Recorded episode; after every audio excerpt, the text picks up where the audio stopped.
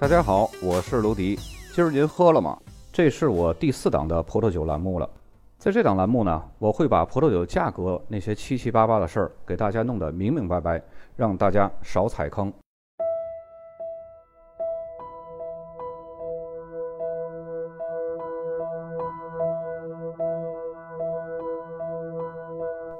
这期节目呢，咱们来开始一个新的篇章，就是被葡萄酒爱好者誉为葡萄酒圣地的勃艮第。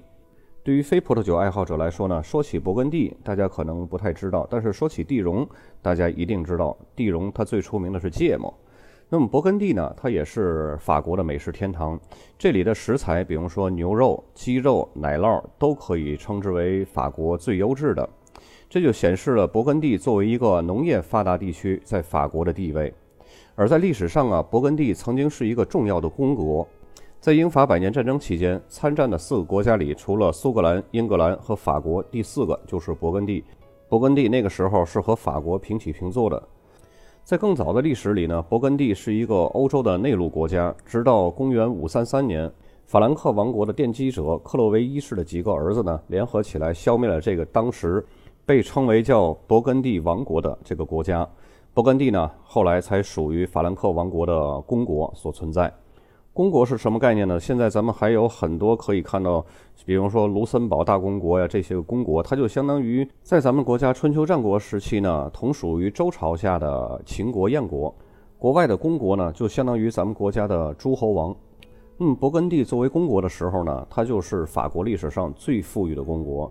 在法国变为基督教国家之前，也就是说修道士还没有真正主导法国其他地区用葡萄酿造葡萄酒之前，勃艮第的葡萄酒就已经闻名于世了。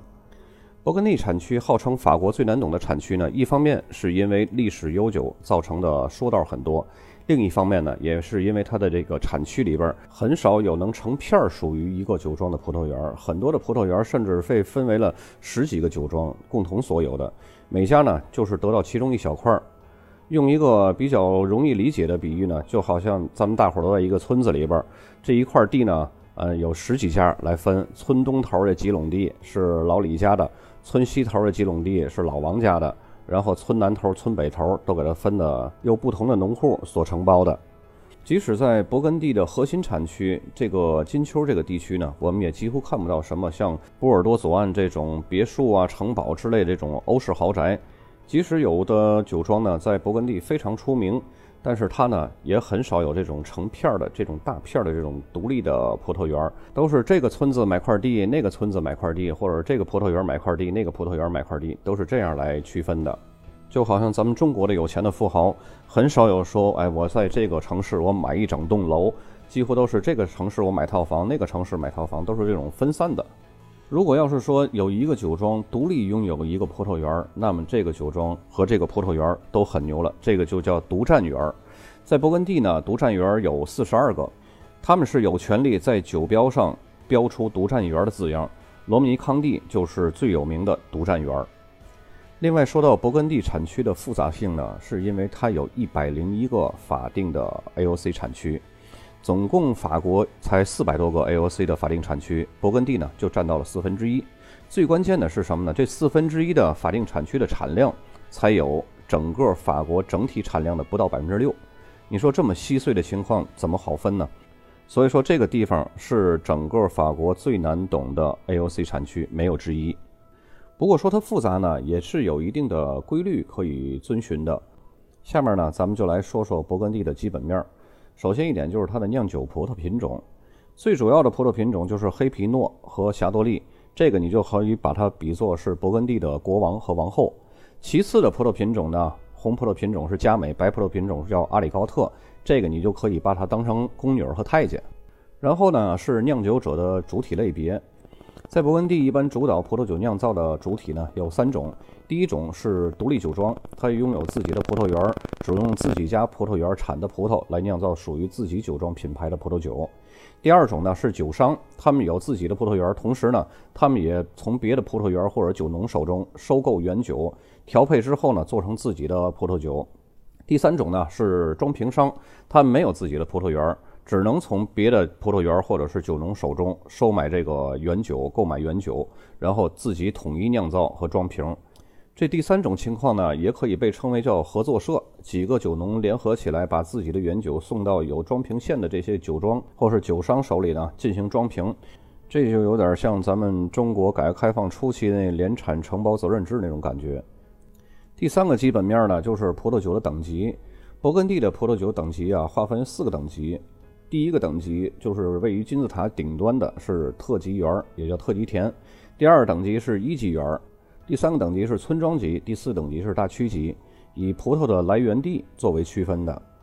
然后第四个基本面呢，就是子产区。勃艮第共有五个主要的子产区，分别是夏布利、叶丘、伯恩丘、夏隆内丘和马贡。其中的叶丘和伯恩丘呢，又被经常合称为金丘。所以呢，勃艮第只要记住了两种葡萄品种、三个酿酒者的主体、四个等级，还有五个子产区，这些就可以了。然后咱们再来说一下酒标上勃艮第酒标上这个 Grand Cru 和 Premier Cru 这两个又有什么区别呢？这个是大家都知道，Grand Cru 是比较好的，Premier Cru 呢也是比较好，但是它们两个究竟好在哪儿？它们跟这个村庄级和大区级又有什么区别呢？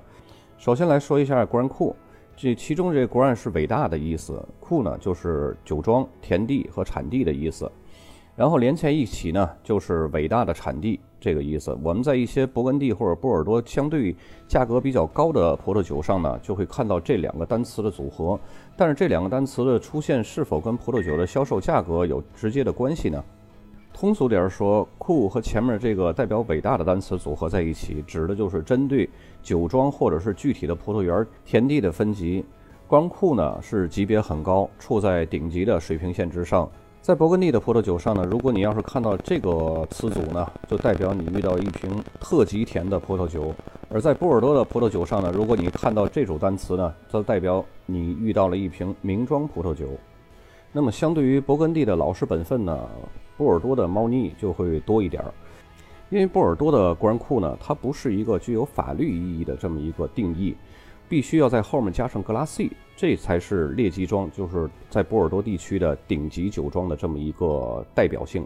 所以对于消费者大众来说呢，买勃艮第的酒要看它上面有没有官库，有官库那肯定是好酒，你就果断的去买。但是波尔多的葡萄酒，如果它只是有官库，后面没有 glassy，咱们就看仔细了再买。那么咱们来顺便说一下这 Premier 库，这里的 Premier 就是首要的第一的一级的意思。顺着刚才那个 Grand Cru 那个 Grand 伟大的后面再加上这个库呢，在这儿这个 Premier Cru 就是一级田、一级地还有一级庄的意思。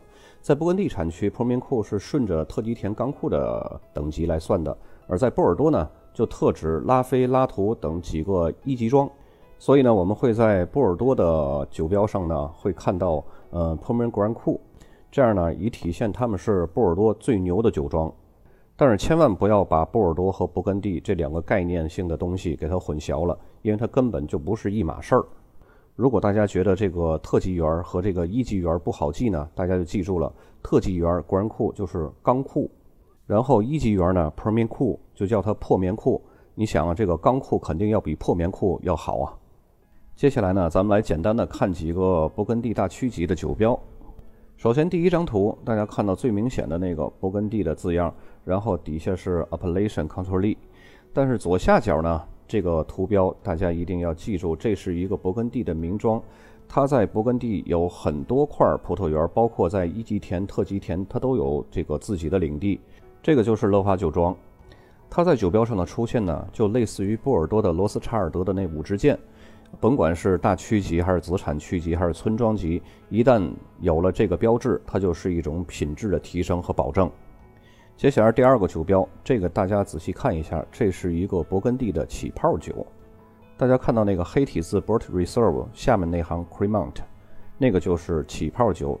不光是勃艮第，法国的其他除了香槟产区以外，几乎起泡酒都是用这个单词。那么咱们有了解过勃艮第起泡酒的小伙伴呢，一定也知道，勃艮第的起泡酒用的都是类似于香槟那种传统法，就是瓶中二次发酵法。第三张图呢，有点太模糊了啊，咱们只能看到一个勃艮第，勃艮第下面那一行小字几乎看不到，应该是 Appellation 勃艮第的 Control，然后再下面呢就是黑皮诺。虽然说这张图比较模糊，但是咱们要有意去练习自己的眼睛可以在很模糊的信息当中呢，抓取有效的信息。我比较喜欢拿着不是当理说，明明自己找的图很模糊，还要告诉大家自己要刻意的去练习自己的火眼金睛哈。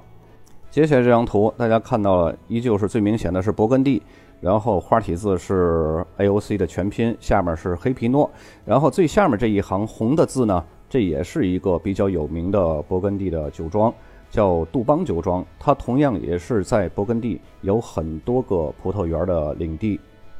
再接下来这个图呢，这是一瓶干白，虽然说它上面没有写任何的，呃，干红或者干白的信息，但是呢，咱们有一点要注意一下，几乎所有的勃艮第的酒呢，它上面干红都是写黑皮诺，干白都是写霞多丽。这瓶酒呢，我只是找了一个酒标，上面没有体现干红或者干白，但是大部分的酒还是会体现出来的。嗯，最后一张图，咱们看到这个也是稍微有点模糊啊，最大的字也是勃艮第。那么勃艮第的大曲级酒到底值多少钱？适合干什么用呢？首先来说一下它的价格预算。市场的零售价呢，几乎都是在三百左右。有的稍微好一点的酒庄呢，可能要达到四百。就像咱们刚才说的那个乐华酒庄，那个就可以达到四百多，因为毕竟有这个品牌的酒庄品牌的背书嘛。然后它适合怎么样去喝呢？曾经我有一个小伙伴跟我说过。喝勃艮第其实喝的不是他的酒，喝的是一种精神追求。很多初学者喝勃艮第，真的就是只为了喝勃艮第那三个字。其他的，你问他口感怎么样，或者是其他的方面的特点，他真的说不出来个子丑寅卯的。给大家总结一下呢，喝勃艮第就好像是听歌剧，嗯，喝波尔多呢就好像是听话剧。歌剧你是听不懂的，话剧你是看得懂的。这就是勃艮第和波尔多最大的区别。咱们本期节目就到这儿，下期咱们逐个的子产区来分解。